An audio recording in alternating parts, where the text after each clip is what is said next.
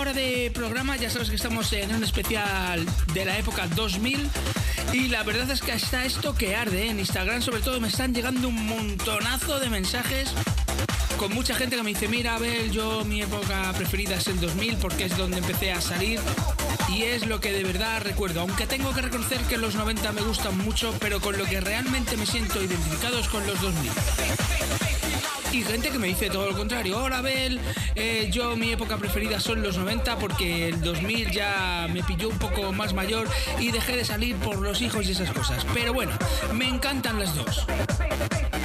Y así casi todo el mundo, ¿eh? Te vuelvo a repetir, ¿con qué época te sientes más identificado? ¿Con los 90 o con los 2000? Venga, continuamos.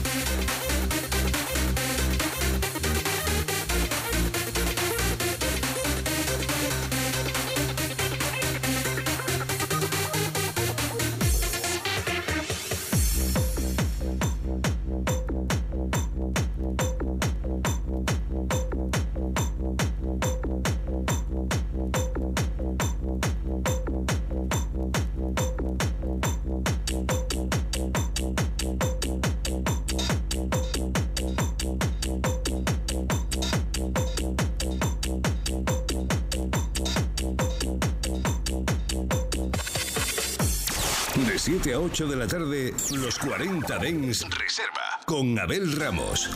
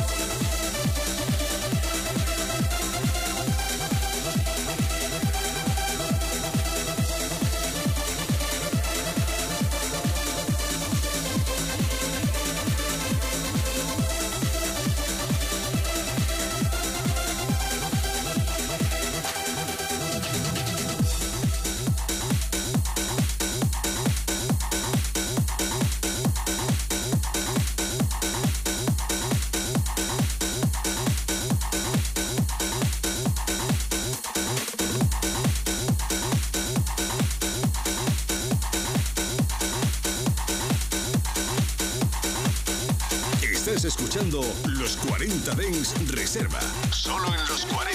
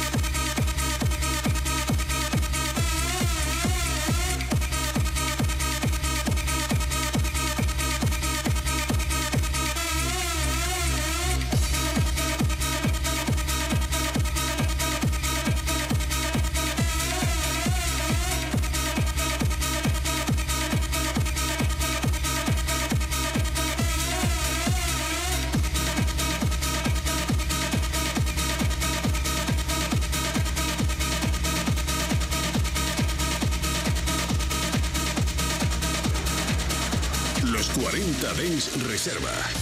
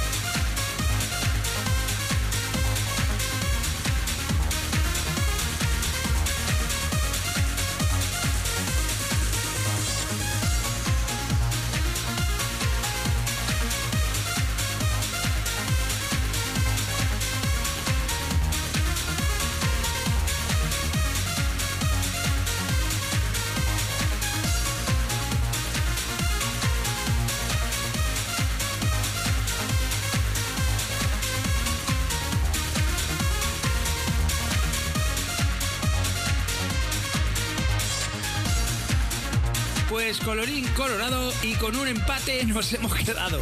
Porque la verdad, así contándolo por encima, está la cosa muy empatada. ¿eh? Gente que prefiere los 2000, gente que prefiere los 90. Y yo la verdad que lo que prefiero es que, que a ti te haya encantado el programa, que a ti te guste. Yo me quedo con toda la música, me quedo con todas las épocas. Que sabes que aquí te lo vamos a poner todo. Y bueno, nada, familia, que os deseo un final feliz de tarde, que nos volvemos a ver mañana, si quieres volver a escuchar este programa muy facilito, eh, entras en tu plataforma preferida de podcast y buscas el podcast de los 40 de En Reserva, o también a través de la app de los 40. Y ahora sí, me voy definitivamente. Chao, chao. Los 40 Dens Reserva con Abel Ramos. En los 40 Dens, suscríbete a nuestro podcast. Nosotros ponemos la música. Tú eliges el lugar. 24 horas de música dance en tu ciudad. Los 40. Dance. El dance viene con fuerza.